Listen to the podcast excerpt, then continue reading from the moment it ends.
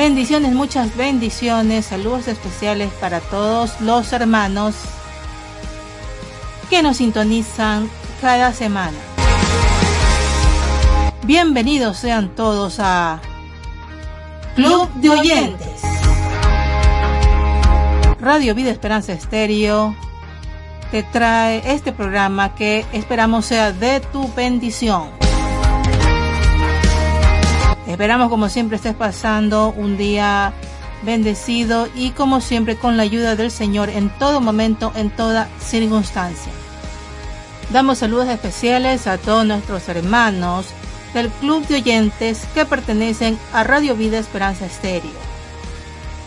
Saludos afectuosos a todos nuestros hermanos de Sudamérica, Centroamérica, parte de Norteamérica y el Caribe que nos sintonizan. Saludos especiales para la radioemisora Alfa Estéreo de Panamá y a la radioemisora Cristo del Consuelo de Ecuador. Saludos especiales para ambas radioemisoras que retransmiten los programas de Radio Vida Esperanza Estéreo.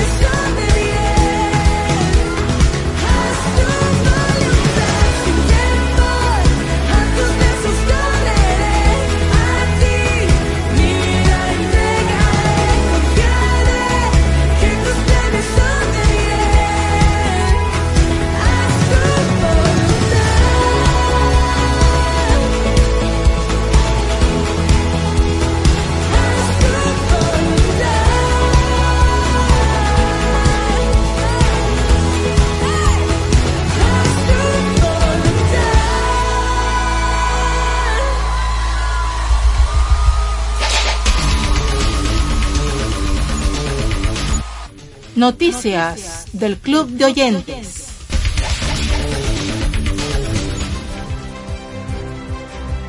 ...28 de abril 2022... Un misionero oró sobre una niña desaparecida... ...y luego fue encontrada... ...y la aldea se entregó a Cristo. La hija de un líder musulmán en una aldea en Etiopía, África, había desaparecido. Según un evangelista local, informó que regresó a un pueblo musulmán en el país africano, donde había sido expulsado varias veces. Pero esta vez, gracias al entrenamiento, pudo anunciar las buenas nuevas y hablar con la gente de la tribu.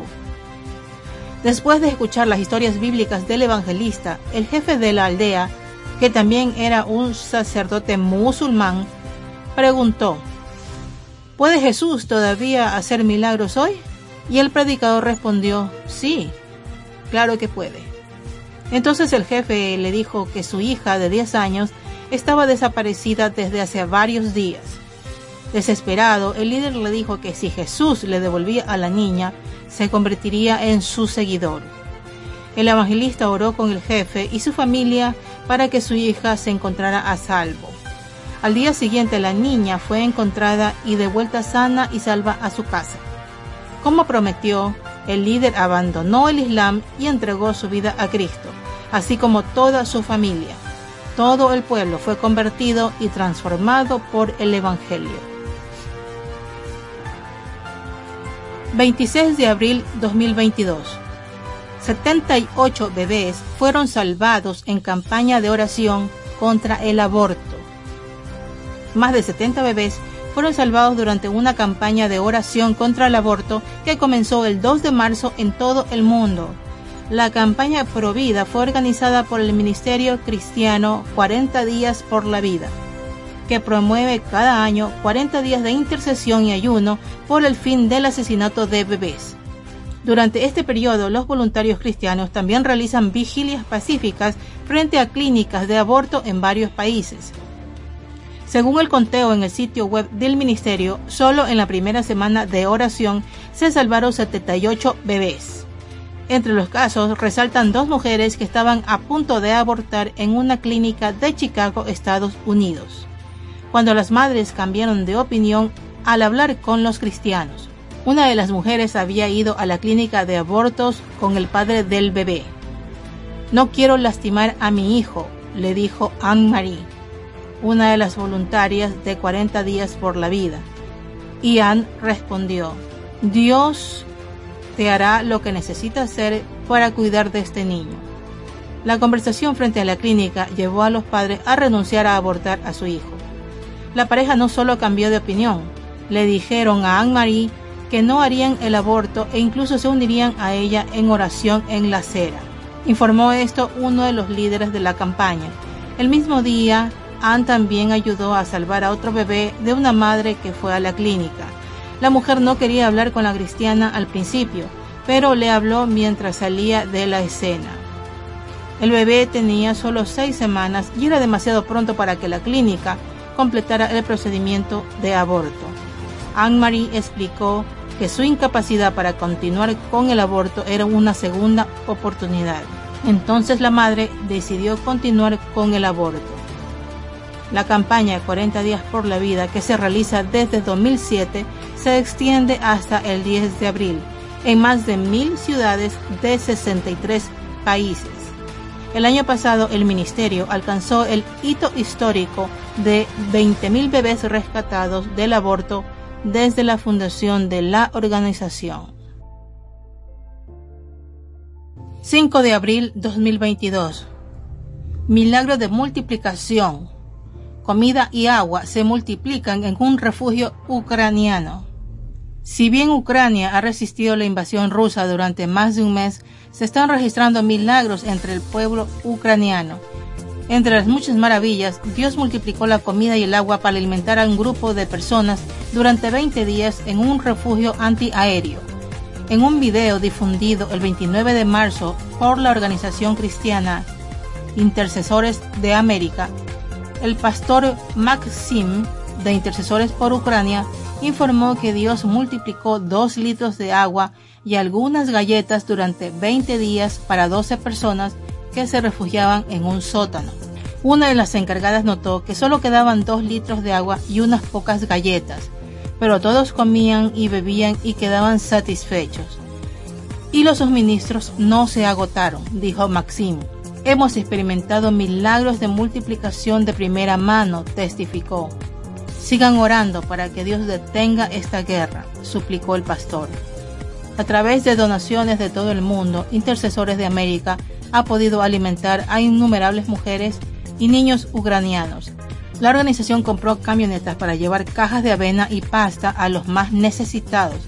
Según la organización cristiana, en Ucrania se están imprimiendo mensajes de fe en vallas publicitarias con el fin de animar a la población. En uno de los anuncios dice, con Dios venceremos. Es alentador ver cuántos ucranianos se están volviendo a Dios en medio de esta guerra, manifestó Intercesores de América. Los testimonios de milagros, sanidades y salvación se multiplican entre los misioneros y ministerios que están en el país, brindando ayuda humanitaria y predicando el Evangelio a los ucranianos durante la guerra. Según la misionera estadounidense Yelena, en dos semanas de misión, más de 4.000 personas entregaron su vida a Jesús entre jóvenes, ancianos y soldados.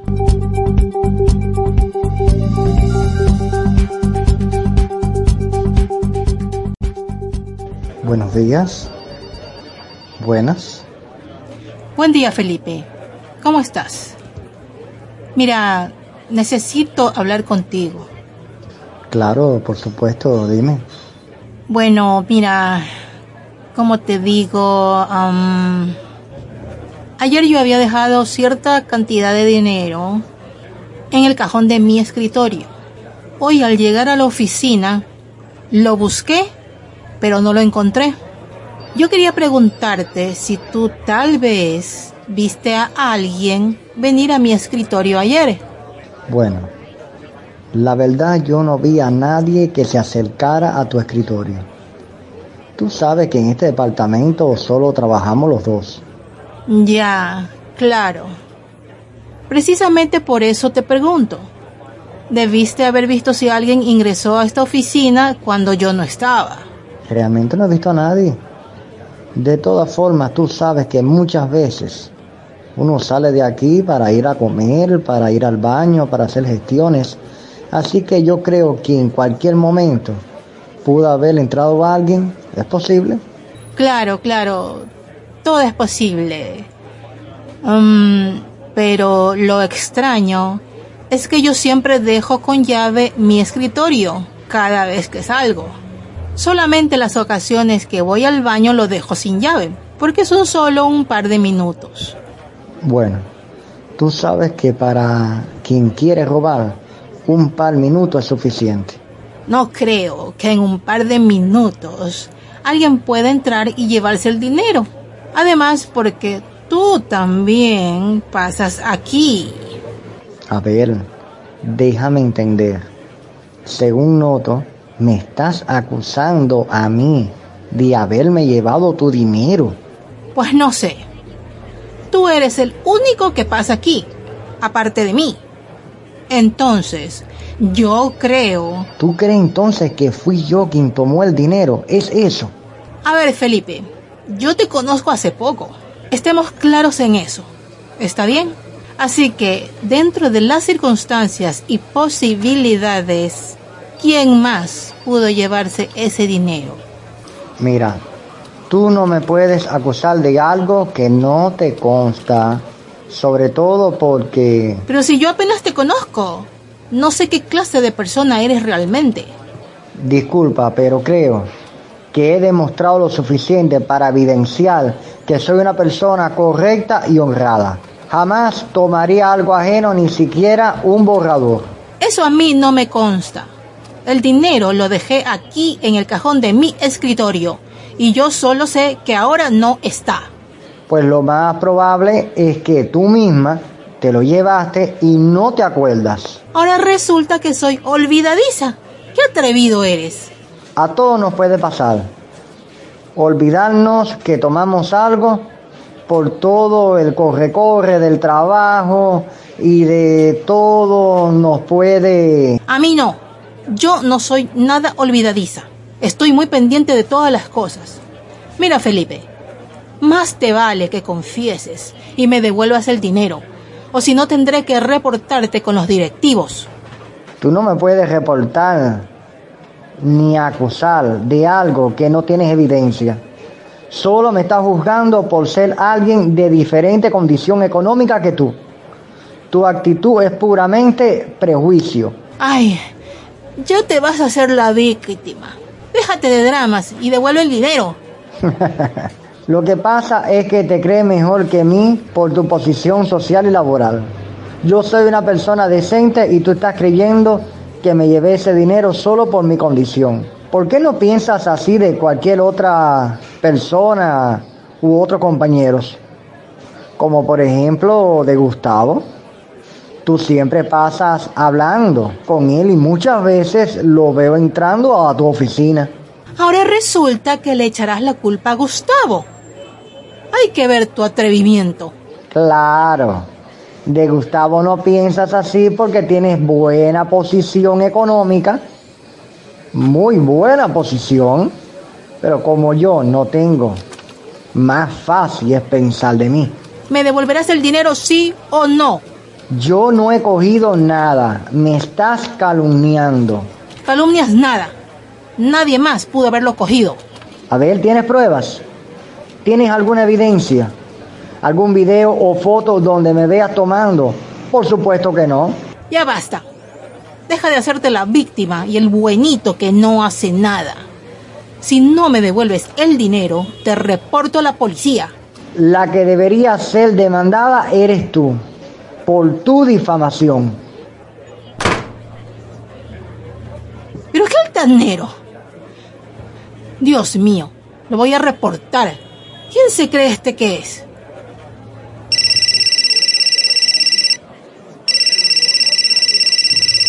Ay, ¿aló? ¿Sí? Ah, hola amiga, ¿cómo estás? Bueno, yo aquí con un tremendo problema. Imagínate que un compañero me robó un dinero que dejé en el cajón de mi escritorio. Terrible, imagínate. Nunca sabes cuando estás trabajando junto a ladrones. Ah, sí. Era ese dinero que te conté para pagar esa deuda que tengo, claro. Sí, el que te enseñé. ¿Cómo?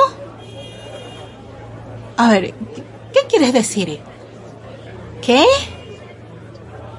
Te lo di a ti ayer para que vayas a pagarme eso. ¡Ay, no!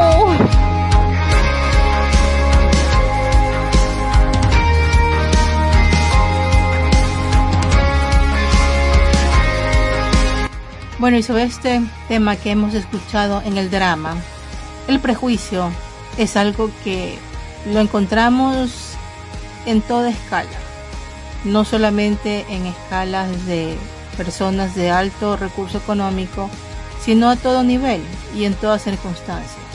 Sabemos que Dios nos establece que nunca prejuzguemos y que debemos todas las cosas juzgar con justo juicio, bajo la palabra de Dios y siguiendo los mandatos y los parámetros que nos establece la palabra del Señor. Como hijos de Dios, como cristianos que somos, debemos tener siempre en cuenta que alguna situación de manera externa puede verse de alguna forma, puede malinterpretarse, pero el cristiano nunca debe tener una perspectiva inquisidora de manera errónea en cuanto a una situación o en cuanto a una persona. Nunca debemos tener ese pensamiento dañino hacia los demás, un pensamiento malo hacia los demás, de pensar erróneamente de manera rápida. Esto es lo que se llama prejuicio. Entonces, como hijos de Dios, no podemos caer en ese error, no podemos caer en ese pecado, porque así como juzgamos a los demás, también nosotros seremos juzgados. Con la vara que medimos, seremos medidos. Entonces es una verdad que ocurre eh, bajo cualquier circunstancia o con cualquier persona. Nunca podemos caer en ese error, en ese pecado. Siempre las cosas llevarlo de una manera en que Dios nos dirija, Dios nos guíe y Dios nos dé la pauta para saber cómo actuar en diferentes circunstancias y hacia dónde debe ser conducido nuestro criterio en todas las circunstancias y con todas las personas. Dice una frase, hay almas que son simplemente pensamientos. Los prejuicios pueden matar y la sospecha puede destruir. Rod Serling. Este es un pensamiento que es una gran verdad y pues que también tiene una base bíblica en el sentido de que Dios nos establece en su palabra que con las palabras que emitimos podemos matar o dar vida, podemos bendecir o podemos maldecir. La vida y la muerte están en el poder de la lengua y esto es una gran verdad porque lo dice Dios, lo establece Dios. Entonces esta frase que lo dijo esta persona también tiene eh, mucha verdad porque nosotros con nuestras palabras, con nuestros pensamientos, podemos bendecir o destruir una vida.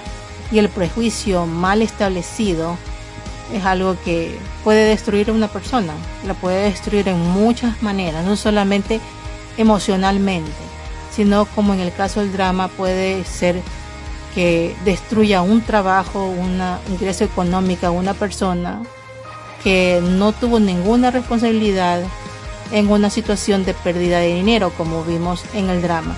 Y así con todas las situaciones que se pueden dar en la vida. Si nosotros tenemos una conducta de prejuicio, vamos a hacer un terrible daño a las personas que nos rodeen. Así que como cristianos y como hijos de Dios, eso no nos está permitido porque Dios lo establece en su palabra que no podemos ni debemos actuar de esa manera. Nadie tiene comprado un día más después de hoy. Estoy agradecido la luz del sol. Mañana será otro día, mañana será un regalo, un día más. No pierdas tiempo afanado por el día que vendrá. Dios cuida de las aves, de nosotros julgará.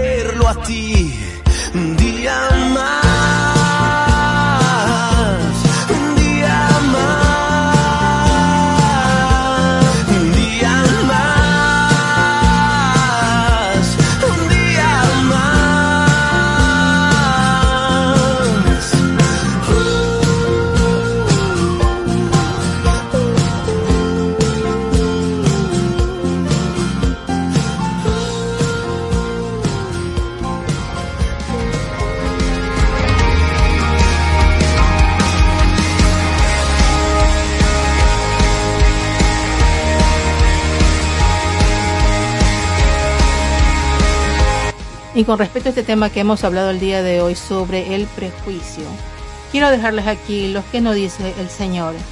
En primera de Samuel, capítulo 16, versículo 7. Y Jehová respondió a Samuel, no mires a su parecer ni a lo grande de su estatura, porque yo lo desecho.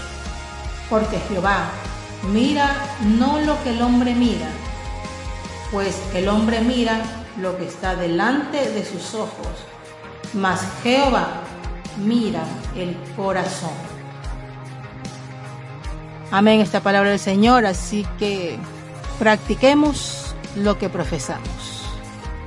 Y el amor de Cristo no solamente esté en nuestro corazón, sino que la gente que nos rodea sienta el amor de Cristo en nuestras acciones y en nuestras palabras.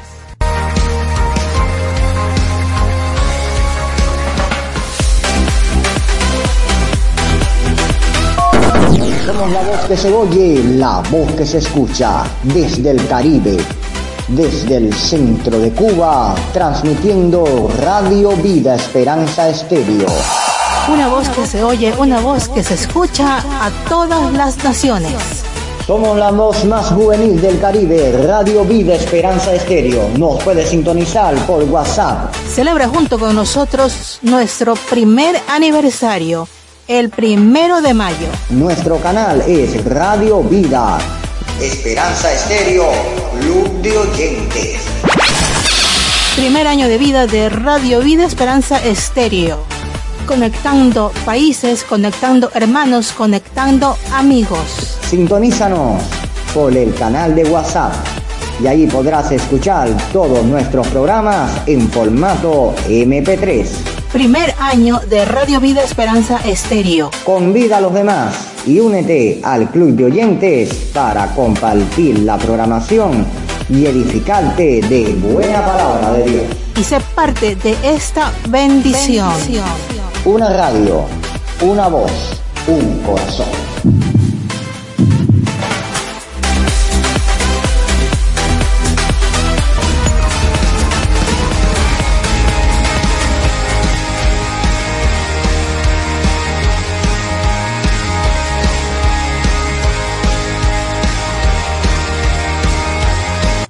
Audiolibro en el Club de Oyentes. A partir de este programa vamos a estar escuchando por partes un libro que considero va a ser de mucha bendición y edificación para nuestras vidas. Lo iremos escuchando poco a poco, fragmento por fragmento, en cada programa. Este libro se titula Cámbiame, Señor, escrito por la autora Evelyn Christensen. Sección 1.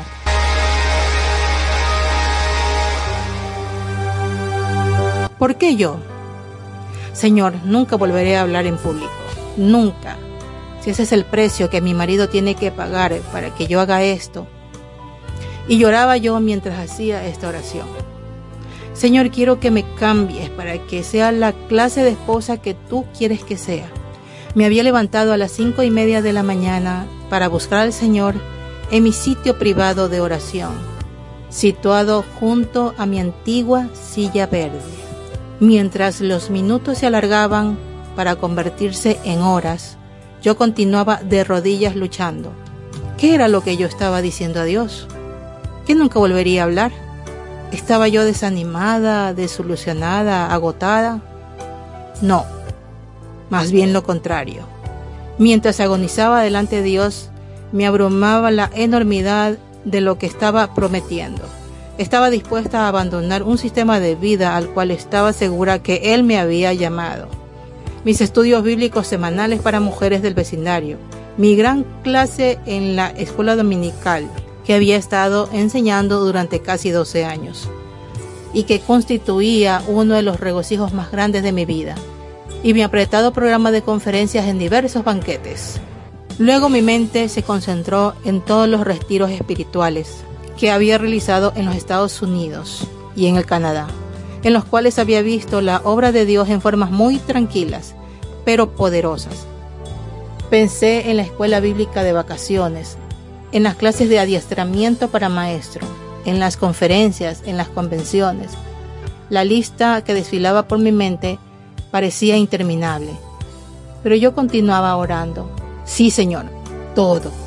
Chris, mi marido, me echó de menos. Y de repente oí sus pasos en las gradas.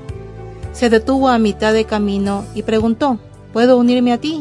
Levanté los ojos y le dije sollozando, Chris, no estoy orando por ti, sino por mí. Estoy rogándole al Señor que me cambie. El Señor podía haber tenido que hacer algún cambio en la vida de Chris, pero esa no era mi preocupación aquella mañana. Eso era algo que tendría que arreglarse entre el Señor y Chris. ¿Por qué yo, Señor? ¿Por qué necesitaba yo ser cambiada? ¿No había llorado yo por mis pecados todo un domingo por la tarde cuando tenía nueve años de edad? Había oído un predicador esa mañana en la iglesia de Muskegon, Michigan, y pensé que el servicio de la noche nunca llegaría, luego que nunca terminaría. Tan anhelante estaba yo de responder a la invitación que se haría a los que quisieran invitar a Jesús para que entrara en sus corazones. Casi corrí por el pasillo de la iglesia y luego abrí completamente mi corazón a Jesús, mientras el director de la escuela dominical estaba arrodillado a mi lado y me explicaba cuidadosamente según las escrituras cómo podía yo llegar a ser cristiano. ¿Y no lo había hecho yo realmente el Señor, el Señor de mi vida, además de Salvador ese domingo? Sí, lo había hecho. Desde ese día en adelante había crecido firmemente, algunas veces con pasos de pequeños bebés y otras veces con pasos de una fe gigante, pero siempre había querido hacer su voluntad y la había buscado. Incluso no había pasado yo meses orando con respecto al único novio que tuve, hasta que me convencí de que Dios quería que me casara con él. Y cuando ya estábamos comprometidos y éramos estudiantes en el Instituto Bíblico, no habíamos empleado Chris y yo nuestros momentos libres en reflexionar sobre el contenido de un libro, que en esos días era el clásico cristiano para los que estaban comprometidos y querían tener un matrimonio cristocéntrico. Y en común acuerdo con mi marido, no había yo escuchado solo la voluntad de Dios mientras luchábamos para hallar el lugar preciso que nos correspondería en el servicio cristiano a dedicación completa y posteriormente mientras cumplimos el ministerio de pastor y esposa del pastor durante 16 años, sí, lo había hecho. Y en ese pastorado no había pasado yo seis miserables semanas confesando a Dios mis pecados junto con mis dos compañeras de oración antes que Él nos dejara en libertad para proseguir hacia nuestra meta, la oración a favor de nuestra iglesia. No nos había concedido Dios tres años de profunda oración intercesora. No había Él hecho una obra grande en nosotras, sobre nosotras y a través de nosotras, como la que experimentaron en oración las mujeres de nuestra iglesia en 1968. Hasta aquí el fragmento de hoy.